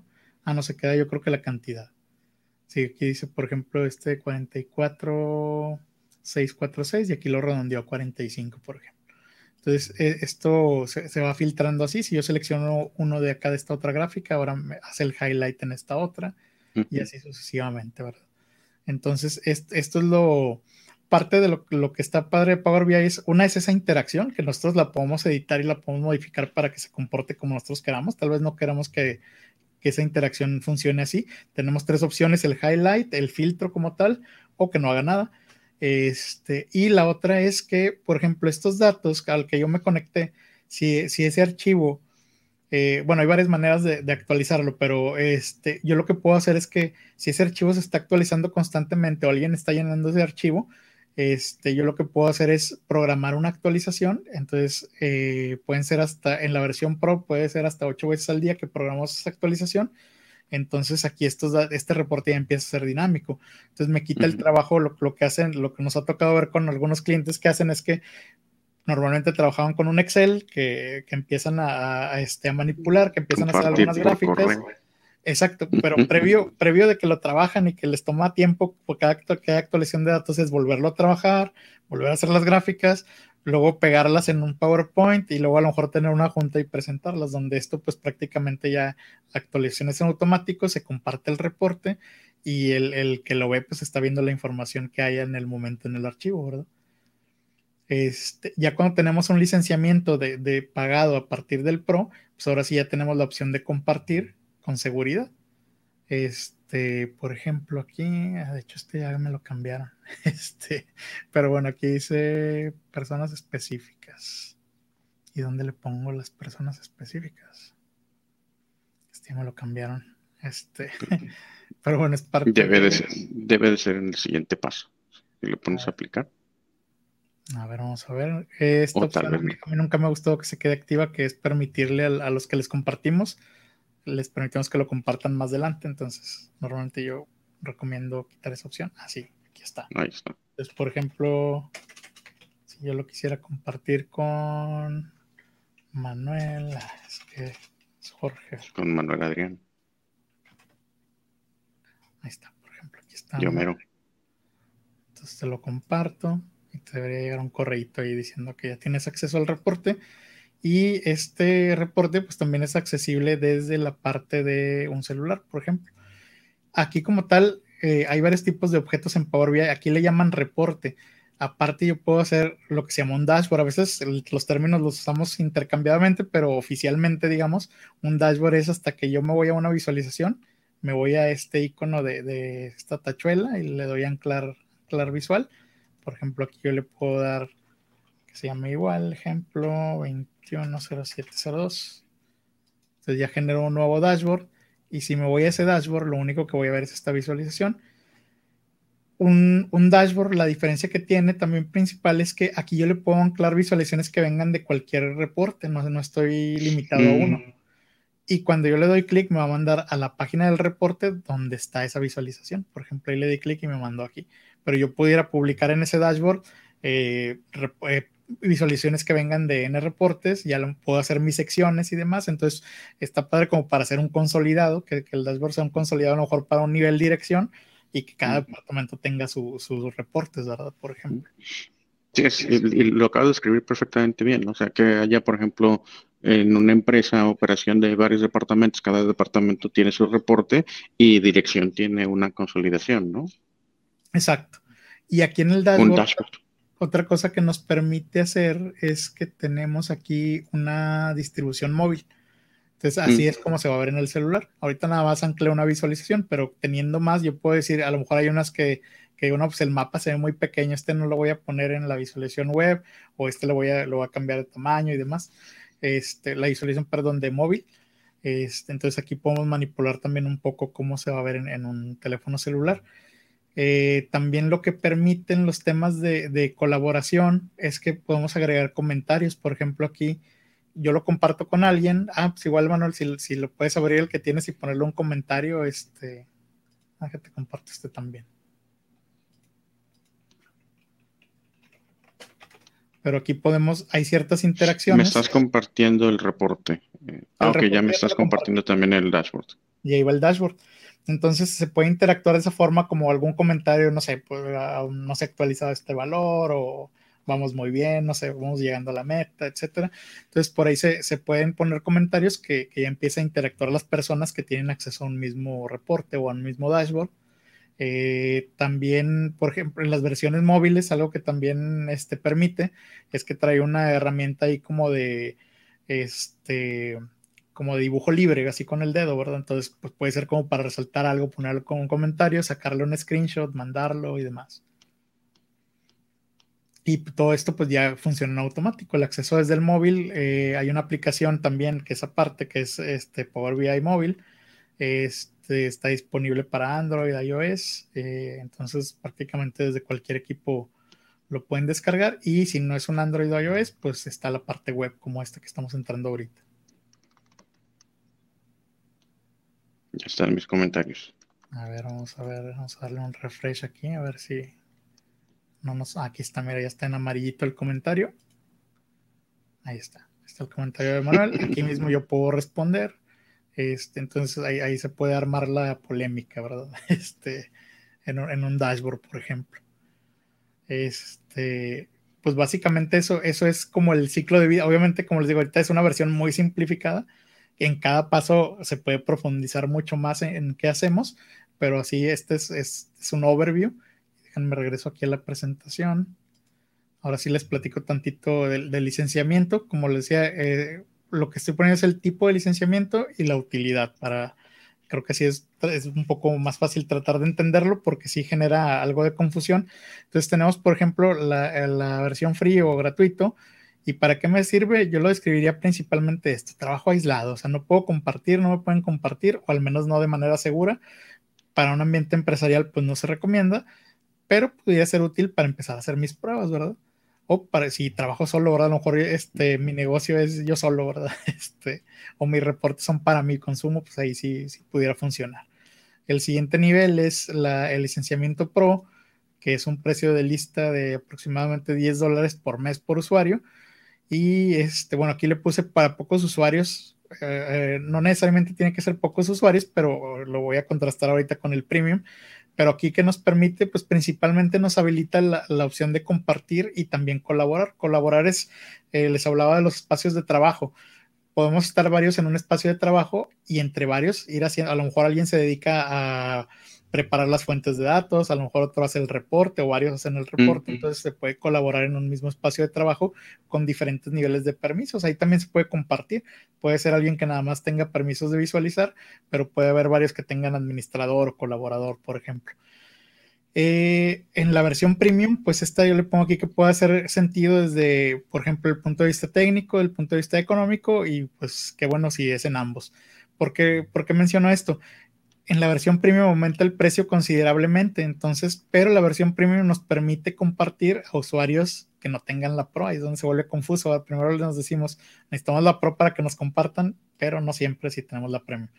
Entonces, este, ahí, como el precio es alto de, de la premium, empieza en un, en un precio pues, más, mucho más elevado que la Pro, donde hace sentido económico es si le vamos a compartir a más o menos 500, 600 usuarios, ahí hace sentido una premium. ¿Cuál es la diferencia? En el Pro nos reservan como que un cachito que ni siquiera sabemos cuánto es de, CPU y demás de, de, unos equipos, sí sabemos cuánto es en storage. Y en, el premium nos reservan ya nodos completos. Entonces, eso permite que nos digan, ah, bueno, pues con que tengas un nodo te, te da batería para 500, 600, 700 usuarios, por ejemplo. Entonces, a partir de esos números ya nos puede convenir más tener una premium para amparar a muchos usuarios y tener a lo mejor poquitas pros para los que son generadores de contenido. Es así no nos salvamos. Los que generan contenido siguen ocupando la pro. Este, y bueno, también tiene más capacidades técnicas, tiene mayor cantidad de storage, mayor cantidad de refresh por día. Entonces, si, si no nos hace a lo mejor tanto sentido económico, pero lo ocupamos técnicamente, pues también tendría que este, pues que ser necesaria esta versión y pues bueno, que mejor si es ambos, ¿verdad? Si cumplimos con los requisitos económicos y técnicos. Y si tienen cualquier duda, pueden dejarnos por ahí abajo los comentarios y Toñito luego se asoma para contestarlos, ¿no? Sí, de o si no, pueden escribirnos por acá también al team uh, Sí, de hecho es, la idea, no, no, me ha tocado ahí ver con clientes que a veces este, se, se genera esa duda como que tratan de descifrar cuál deben de comprar, pero creo que nosotros como, como partner pues podemos ayudarles en ese trabajo. ¿no? La, idea de, que haya un diferente esquema de licenciamiento pues es buscar el que sea más conveniente para cada, para cada tipo de uso de nuestros clientes, ¿verdad? Entonces no, no están solos en esa tarea y pues les podemos apoyar a, hacer el ejercicio. Este, lo que es la parte de eh, embedded es otro nivel de licenciamiento, ese también es por nodos y este principalmente se utiliza para la generación de reportes, pero para clientes externos a la organización. Aquí necesito complementar con algún portal que consuma este servicio y que lo publique y que autentique. Este, pero bueno, nos da la capacidad esa de que si yo hago reportes para un cliente externo, pues que no le tenga que decir, ah, ¿sabes qué cliente? Te tienes que comprar licencias de Power BI para que veas mi reporte. Este, prácticamente sería la utilización. Y bueno, acaban de liberar un esquema que le llaman Premium por usuario. Este Premium por usuario es, cuesta el doble que la Pro, trae mayores capacidades que la Pro y bueno, ya no es un brinco tan abismal de, querer la premium, ¿verdad? Porque les digo aquí, en, el premium, el precio de lista creo que empezaba a partir de los 5 mil dólares mensuales, comparado con los 10 que cuesta la Pro, pues es, un brinco bastante abismal. Entonces aquí yo podría tener, si requiero mayores capacidades, pero no me da, no cumplo tanto el requerimiento económico, pues esta podría ser una buena opción porque me cuesta nada más el doble que el Pro y por ejemplo si yo tuviera 10 usuarios con Pro hoy me cuestan 10 dólares por, por, mes, pues me van a costar 20 por mes prácticamente. Entonces es, es, un buen brinco para un grupo reducido de usuarios que requieran mayores capacidades técnicas. Y eso es, pues, se, necesitaría adquirir una licencia por usuario que va a consultar, pertenezca o no pertenezca a tu tenant de 365. Esta también es interna. Es para tu tenant. Entonces no puedes compartir a usuario externo. Exacto. Se, puede compartir, pero si el otro tiene en su tenant, por ejemplo, su, su licencia. Bien. Y bueno, este. Qué crazy. No, está bueno. y pues bueno, aquí les comentaba algunos temas que, se me ocurren. Digo, igual y pudiera ser otro, pero si si hay retro suficiente, pues podría ser este, que en una siguiente sesión hablemos o profundicemos más, por ejemplo, de cómo es cómo hacer una limpieza de datos desde el Power Query Editor, que está dentro de Power BI Desktop. Eh, pues cómo hacer a lo mejor un modelado de datos ahí mismo en, lo que es Power BI Desktop. Eh, utilización de fórmulas DAX. Digo, ahí el DAX es muy extenso, pero podríamos ver más las más comunes. Eh, y pues también otro tema que se me ocurre podría ser un formato avanzado ahí de, lo que son las visualizaciones. Y pues bueno, aquí está el correo de contacto para que nos indiquen si, si alguno de estos temas les parece de su interés, que es biproductive.com.mx. Súper Toñito. Oye, no, mil, mil, gracias porque este fue como que apenas meter los pies en el agua del tema de Power BI, pero pues muy, muy interesante el tema. ¿Qué onda? ¿Roadmap? Oye, pues ya no pasamos de tiempo, pero igual les doy dos cositas nuevas que van a llegar en cuanto a roadmap de Microsoft 365. Entonces, déjenme les comparto así rápido. Dos cosas que me llamaron mucho la atención. Déjenme comparto pantalla. Esto es en la semana pasada. De hecho, lo que estoy viendo es en base a lo que se publicó la semana pasada.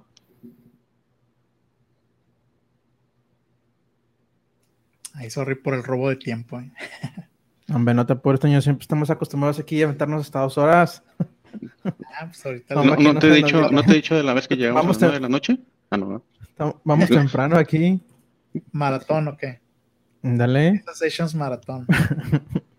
bueno, ya se está viendo, ¿verdad? Ok. Eh, ¿Te acuerdas, Manuel, que una vez me preguntaste, o creo que por ahí, no me acuerdo si fue Miguel o tú, que pues teníamos la duda en cuanto a los transcripts en Microsoft Teams? Cuando ustedes, por ejemplo, tienen una reunión. Sí, eh, la parte de hacer la traducción, o sea, el texto al video. Así es, sí, la, la, la transcripción de lo que le está diciendo una persona. Entonces, mira, algo de lo que tiene actualmente esto no es muy... Déjame ver si me deja porque estoy... Todavía me escucho, ¿verdad? ¿Me escucho ahí? Sí. Para ver si no me robé el micrófono. Ok. Bueno, voy a entrar con el otro micrófono de computadora. Tenemos la opción de activar subtítulos en directo. Pero, ah, ya no se está viendo, sí, ¿no? ¿Verdad? Déjame compartir aquí la pantalla. No, no se está viendo. Ahí voy. Voy a hacer lo que es una reunión. De hecho, ya la tengo aquí abierta. Eh, esto que están mostrando, de hecho, creo que o sea, ya estaba funcionando en los live events, ¿no? Ah, sí, los live events. De hecho, en las dos, en las dos funcionan los transcripts. La diferencia es que, bueno, eh, empezando por esta parte, en cuanto a transcripts, pues tenemos la opción de activar subtítulos en directo, ¿no? Yo lo voy a activar y dices, oye, pues qué bien, ya está reconociendo todo lo que es mi idioma. Sin embargo, como pueden notar, me dicen, el idioma lo está establecido en inglés. No hay ninguna parte donde lo puedas tú cambiar. De hecho, todo lo que estoy diciendo no tiene nada de sentido porque pues está lo pensando... Lo que estás diciendo tiene sentido, lo que estás leyendo no tiene sentido. Exacto, lo que, está, lo que están leyendo ustedes de mi transcript no tiene mucho sentido, porque bueno, este, ya no sé ni siquiera qué, qué intenta decir, pero bueno, eso es, estaría bien intentar ver qué es lo que está descifrando. La cuestión es de que esto es únicamente en inglés en las reuniones, los transcripts. Únicamente está en inglés. Ahora, una de las cosas nuevas que viene con esto es que ya vamos a poder tener varios idiomas aparte del inglés. De hecho, aquí mismo lo especifican. Nos hemos expandido de solamente inglés a incluir también y los siguientes idiomas. Entre ellos está español, México. Entonces, quiere decir que en sus reuniones, cuando estén presentando eh, PowerPoints, algún video, cualquier tipo de presentación o así simplemente si están hablando y quieren tener la habilidad de transcribir todo lo que ustedes están diciendo en texto, pues ya la van a poder hacer en español. Y abajo les va a aparecer en español también. Entonces ya viene, no sé exactamente cómo va a funcionar dentro de la herramienta, no sé si también va a ser algo automático que detecte o ustedes lo tienen que preconfigurar. Pero bueno, está acá nada más esperarnos. Dice que en julio de este año ya se está liberando en desarrollo. Ya, eh, déjame te recuerdo cómo fue la, la, conversación del tema este. Lo que pasa es de que habíamos anunciado hace varios meses en donde decíamos, oye, ya las conversaciones que grabas en Teams ya no se van a ir por default de stream, se van a quedar eh, o en tu OneDrive o en el SharePoint, dependiendo si es un equipo o es una conversación entre personas.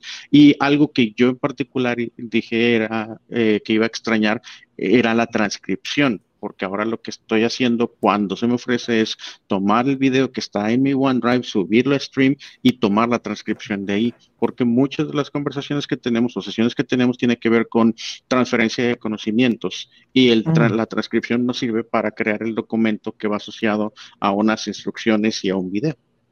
Y también los timestamps, porque te va a decir exactamente en qué momento se empezó a discutir cierto tema, ¿no? Que eso lo podías hacer también con stream, bueno, ahora lo vas a poder hacer con las reuniones grabadas. Y lo que decías en un principio, y me preguntabas, oye, pero eso creo que ya estaba en live events, ¿no? Sí, en live events ya funcionan también los transcripts, curiosamente, y eso es lo que yo había traído a la mesa. Y traducción simultánea y traducción simultánea. En cuanto a los transcripts, que es lo que estamos hablando ahorita, ya también los tenía en español, eh, aparte de inglés, ¿no? Otra cosa es la traducción. Eso es distinto, pero también lo traen los live events. Lo que faltaba en las reuniones es nada más el transcript en español. O sea, lo que yo estoy diciendo en español, por favor, que se entienda y que sepan que estoy diciendo algo en español, ¿no? La aplicación. Entonces ya vienen los distintos idiomas, ya nada más es cosa esperarnos todo julio para que ya tengamos esa característica en Teams. Ahora, otra de las cosas que viene para Microsoft Teams es el Music Mode para Teams. ok, cuéntame. Básicamente se trata de que va a haber mejor calidad de audio en las reuniones, ¿ok? Le llaman Music Mode, pero bueno, en cuestiones técnicas nos dice que pues la calidad del audio va a mejorar. O sea, estamos hablando de que es un beneficio para los micrófonos que pues tienen, em, por ejemplo, micrófonos profesionales, como el que estoy usando ahorita, eh, los audífonos de alta calidad porque cuando ustedes están hablando, cuando se están diciendo algo por una reunión, cualquier tipo de aplicación, obviamente hay un grado de compresión que descomprime al otro lado de donde está el usuario escuchándolos. Bueno, eso genera un tipo de pérdida de calidad, de fidelidad del audio. Entonces, lo que ya viene para Microsoft Teams es una mejoría en ese aspecto, por eso le llaman, de hecho, Music Mode, que quiere decir que incluso música la van a poder escuchar. No sé tan que, que, el grado de fidelidad, qué tan comparativo sea como escuchar música, por ejemplo, en YouTube o Spotify. Aquí nos menciona esto. Tú, Manuel, que a lo mejor conoces un poquito del sampling, el sampleo de audio, pero nos está dando que va a soportar hasta 32 kilohertz de sampleo en un audio mono de 128 kilobits por segundo. Entonces, para los que estén familiarizados con ese tema, pues a lo mejor se les va a hacer un gran cambio. Creo que estamos hablando que una línea telefónica usa 8, ¿no? 8 kilohertz, una línea de teléfono eh, normal, es un teléfono normal. Sí, la, muestra, o sea, número muestra, nosotros escuchamos desde 20 Hz hasta 20 kHz. Ah, y luego ahí lo que hacen es de que si cortan solamente de una sección de 8 kHz, pues está pues están degradando bastante la calidad, pero no importa porque cuando es voz, básicamente con eso entiendes todo, ¿no? Entonces, sí, porque pues al final de cuentas no ocupas tanto así, pero si es música es cuando nosotros notamos eso, ¿no? Como que medio pero, pero sí, pero si ustedes nos están escuchando ahorita a través de esto, independientemente del micrófono, están escuchando con una calidad incluso yo creo que más alta de, 20, de 28 kilohertz. ¿no? Bueno, eso ya va a estar para. Yo no sé si te acuerdas también, pero nosotros habíamos anunciado por ahí del mes de febrero, marzo, no me acuerdo, uh, que se había desarrollado, si no me equivoco, y, y, no, si no me equivoco con la palabra desarrollado, un nuevo algoritmo que se llamaba SATIN, que estaba utilizando inteligencia artificial para poder en menor ancho de banda incrementar la calidad e incluso si encuentran por ahí el artículo, el artículo tenía demostraciones de audio de 6 kilobits por segundo, ¿no? Y en 6 kilobits por segundo podrías este, qué calidad de audio podías tener en, muestreo de kilohertz y, utilizando SATIN, qué calidad de audio podías tener en un ancho de banda de 6 kilobits por segundo, ¿no? Sí, en ese, momento, si se regresan a ese, a ese Team Productive, ahí explicamos cómo es el muestreo, cuánto, cuántas muestras por segundo se necesitan para poder reproducir calidad de CD, que era 48 que este, kilohertz, si no me equivoco, para tener sampleos estéreo. Eh, bueno, todo eso lo explicamos ahí. Bien, pues yo creo que con esas dos nos quedamos por ahora. Esas son dos características, sobre todo Microsoft Teams, que bueno, es la que usamos todos los días, la mayoría. Entonces, pues ya nada más que esperarnos. Ambos, esta también, la del Music Mode para Teams, se espera, está en desarrollo y se espera también para julio. Entonces ya en julio tenemos esas dos características nuevas para Teams. Bueno, oye, Windows 11 o sea, Windows 11 ya llevamos como tres programas platicando acerca de esto, de, que se iba a anunciar un nuevo sistema operativo, que potencialmente se iba a llamar Windows 11, que ah, hubo una filtración y que iba a potencialmente tener esas características. Después hubo el lanzamiento y platicamos las características que no habíamos visto nosotros con base en la información a partir del sistema operativo que, o la versión del sistema operativo que se haya filtrado, ¿no? Pero pues bueno, yo ahorita esta semana estuve buscando qué más, qué más noticias hay de características que no hayamos habido comentado, ¿no? Y resulta que, que no encontré gran cosa, entonces las únicas novedades, además de todo lo que hayamos comentado en los últimos tres episodios, tienen que ver con el Blue Screen of Death. Que ahora es negra. Ah, que ahora es negra, exactamente. Ah, pues Entonces, esta nota de The Verge justamente es lo que está comentando.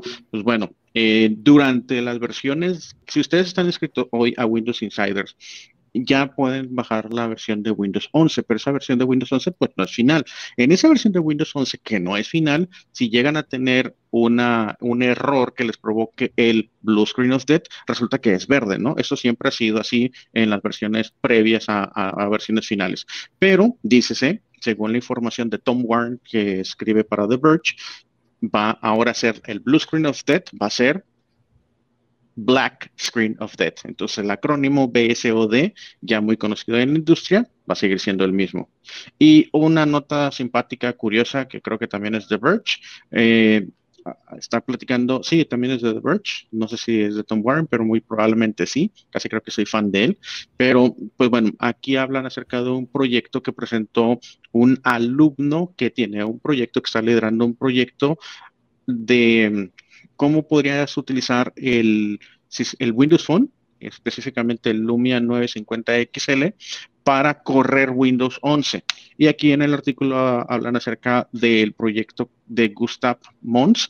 Gustav Mons básicamente no agarró y, sacó un Windows 11 de fábrica, lo trató de instalar y funcionó. No, él básicamente logró Uh, básicamente logró armar una comunidad para desarrollar acerca del Lumia 95 XL con la intención o con el propósito de poderle instalar Windows 10 y, y también poderle instalar Windows 10X.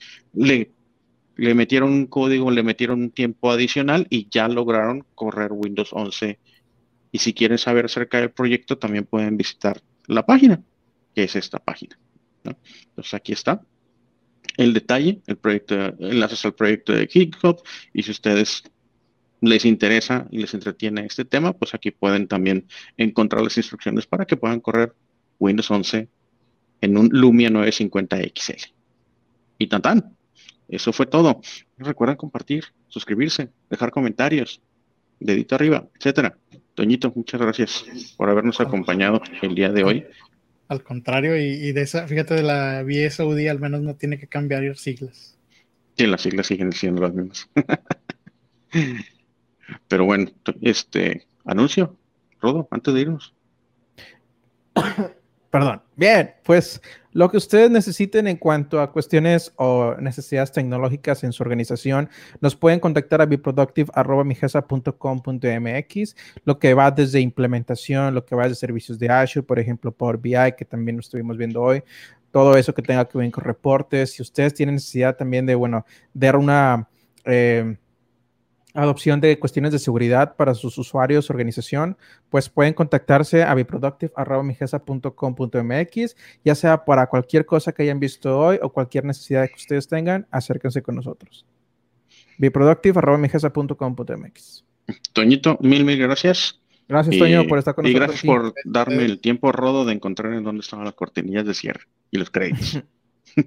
Chao. Nos vemos. Hasta la próxima. Gracias.